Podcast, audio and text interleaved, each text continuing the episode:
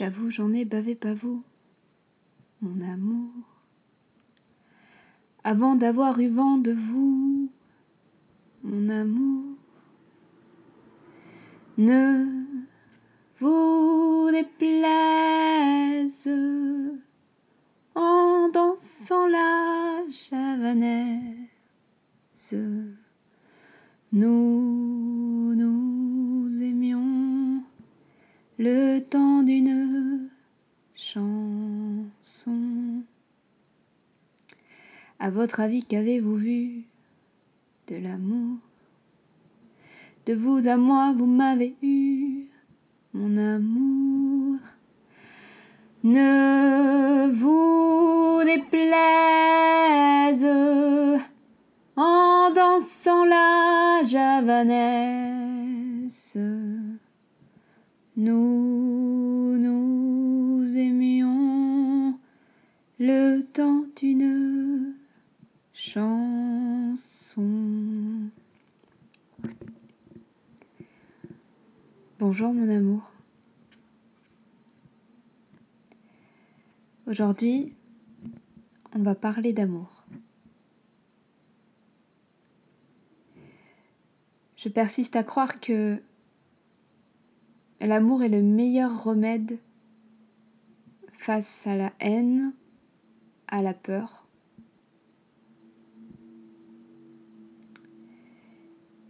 J'ai participé à les dernières émissions Le sens du son de Zorial qui, parlait de tendresse. Et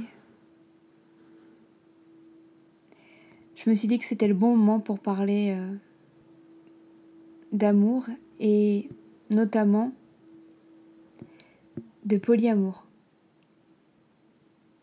J'avais envie de faire un retour sur l'année que je viens de vivre et sur ce qui nous a conduit, Vincent et moi, à remettre en question, à notre petit niveau, on va dire, les constructions sociales autour du couple.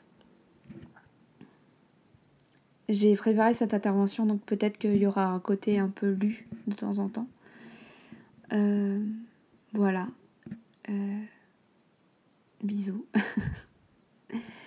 donc, tout d'abord, il y a eu plusieurs éléments qui nous ont poussé à avoir cette discussion, Vincent et moi. D'abord, moi je suis en couple depuis mes 17 ans et dans des relations longues.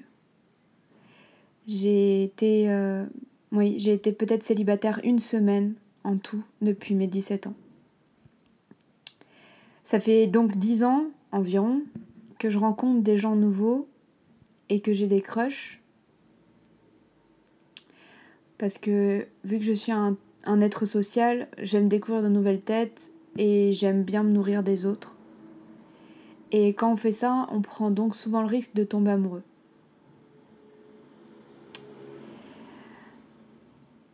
Donc je me suis rendu compte que on pouvait tomber amoureux en, étant amoureux. J'ai la chance dans mon entourage proche d'avoir été confrontée au polyamour ces, dernières, années. En fait, de la même façon que je suis allée vers le végétalisme grâce à des végétaliens dans mon entourage, je pense que je suis allée vers le polyamour parce que on m'a montré que c'était possible. Disons concrètement dans la vie des vrais gens. Et en lisant les témoignages sur les réseaux sociaux, je me suis dit pourquoi pas moi? J'avais des amis qui, disons, étaient pratiquants et euh, qui en parlaient. Et ça, disons que ça a fait son petit chemin dans ma tête, petit à petit, comme le végétalisme. Pourquoi? En fait, je suis quelqu'un qui croit beaucoup au pouvoir de l'idéologie, dans le sens où je peux modifier mes habitudes si je suis convaincue que ça correspond davantage à mes idéaux et que j'en ai les moyens, parce qu'il faut que je puisse le faire concrètement.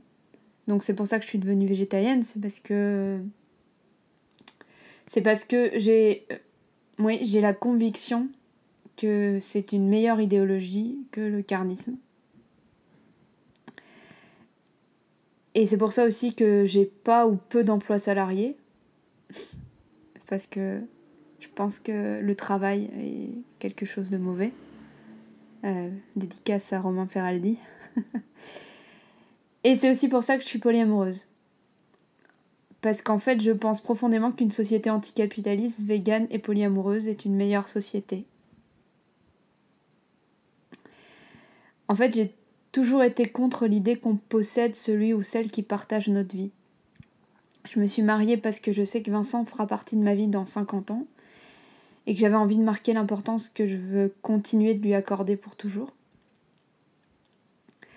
C'est un engagement que j'ai pris envers lui et qu'il a pris envers moi, mais je ne considère pas que Vincent m'appartient ou que je lui appartiens. La notion de liberté, c'est un point central en fait du débat.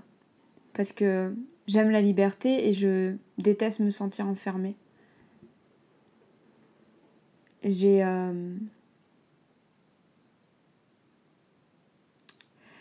Dans les relations monogames que j'ai pu avoir, ça m'est déjà arrivé de me demander à quoi ça servait de d'empêcher l'autre. Parce que l'amour au fond c'est quelque chose de bien. Pourquoi on devrait préserver la personne qu'on aime le plus au monde d'amour alors que c'est quelque chose de magnifique et de merveilleux qui fait du bien?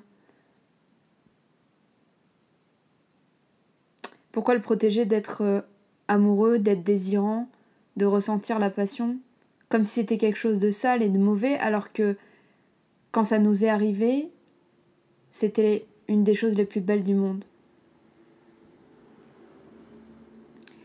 En fait, le polyamour, ça considère que l'amour c'est beau et que les gens c'est bien.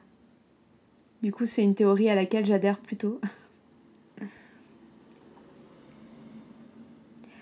Après, euh, ça c'est la théorie. Mais en vrai, concrètement, c'est pas aussi facile. C'est de ça dont je voulais parler parce que ça fait un an qu'avec Vincent, on, se considère polyamoureux. Et j'avais envie un petit peu de, montrer, enfin, de débriefer un petit peu cette année avec vous. Et j'ai envie de commencer un peu par euh, les points négatifs comme ça, on finira sur quelque chose d'un peu plus gai. J'ai découvert pendant cette année que, enfin, je le savais déjà, mais je j'ai découvert, redécouvert que c'est pas parce que euh, idéologiquement, je pense que c'est pas bien de s'appartenir, que je pense que c'est pas bien d'être possessif. En fait, je le suis quand même. Je suis extrêmement possessive et extrêmement jalouse. L'idée qu'on m'appartienne me rassure, et je suis terrifiée à l'idée de perdre l'amour de ceux que j'aime. Quand on augmente le nombre de personnes aimées, on augmente ce risque de jalousie. À la fois les personnes que pourrait fréquenter Vincent et à la fois les personnes que je pourrais fréquenter vis-à-vis des personnes qu'il pourrait fréquenter. Enfin, vous voyez l'idée, quoi. En fait, un nouveau monde d'insécurité s'offre à moi avec le polyamour, d'insécurité euh, sur lesquelles je travaille activement, et je pense que c'est quelque chose de bénéfique en fait à la longue, c'est-à-dire que je progresse sur ma confiance en moi, je progresse sur euh, le lâcher prise, on va dire, en,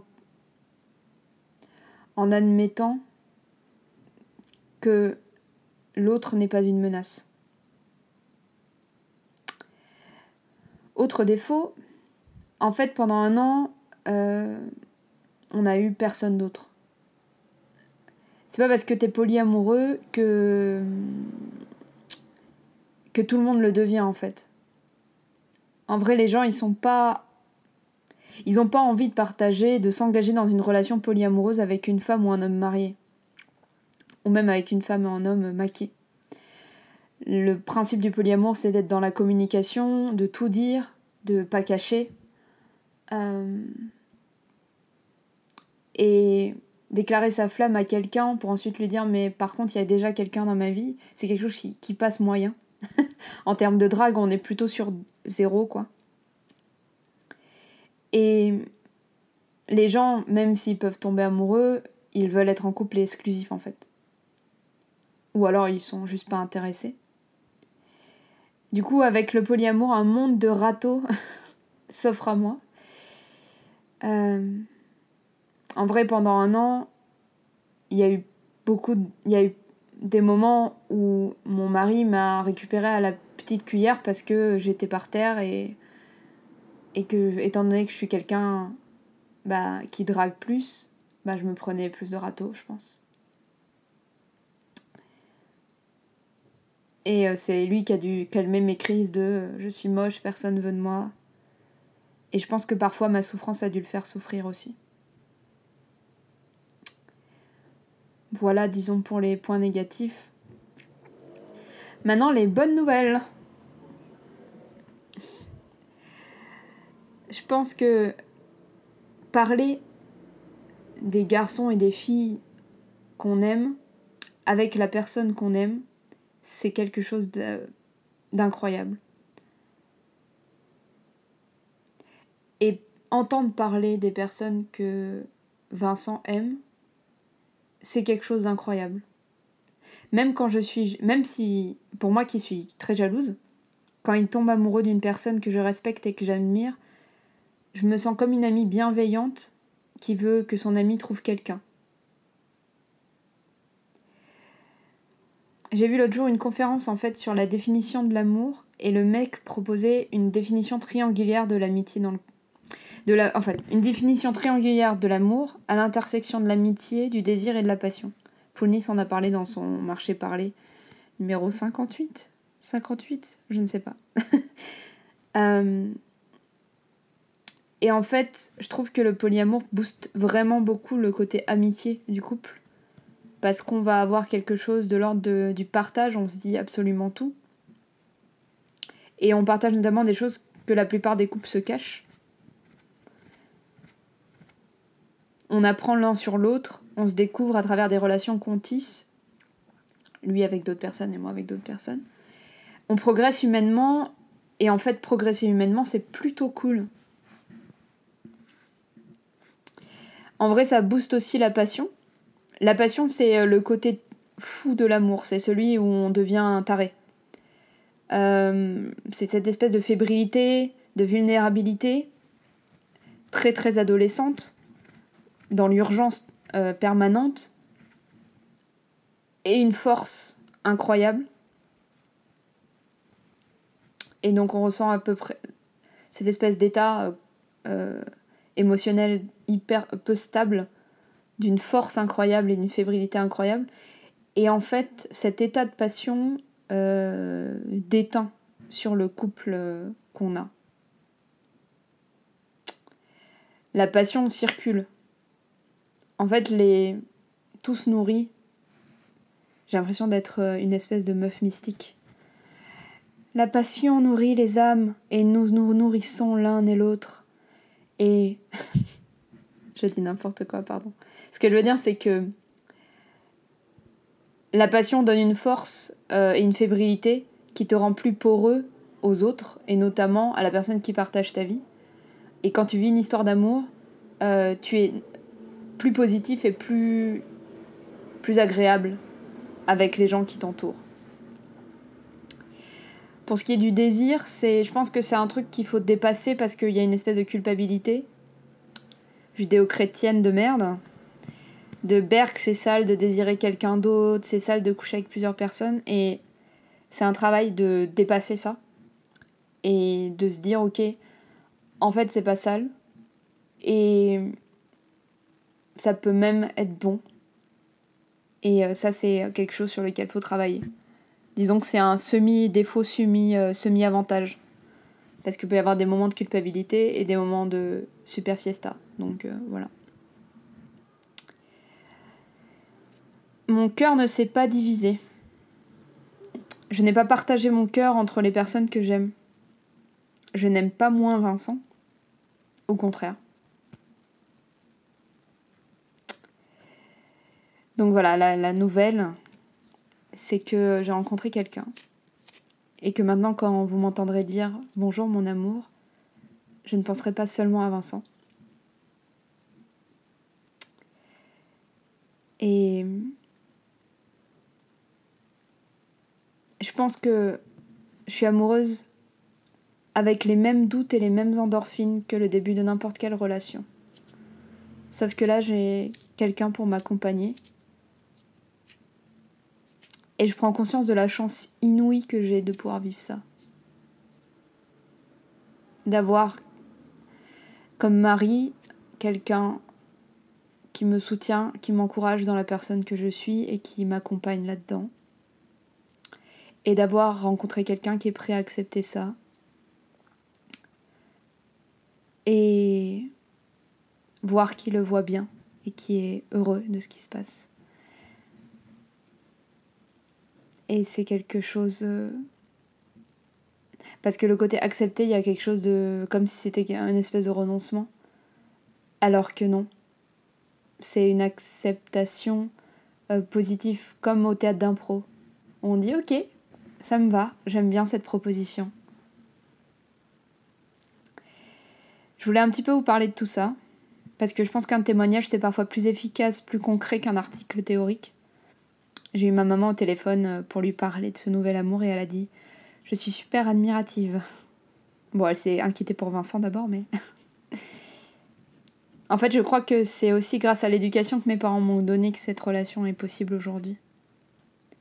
Ils m'ont appris euh, à questionner les dogmes. Ils m'ont appris... Euh, non, ils m'ont prouvé que...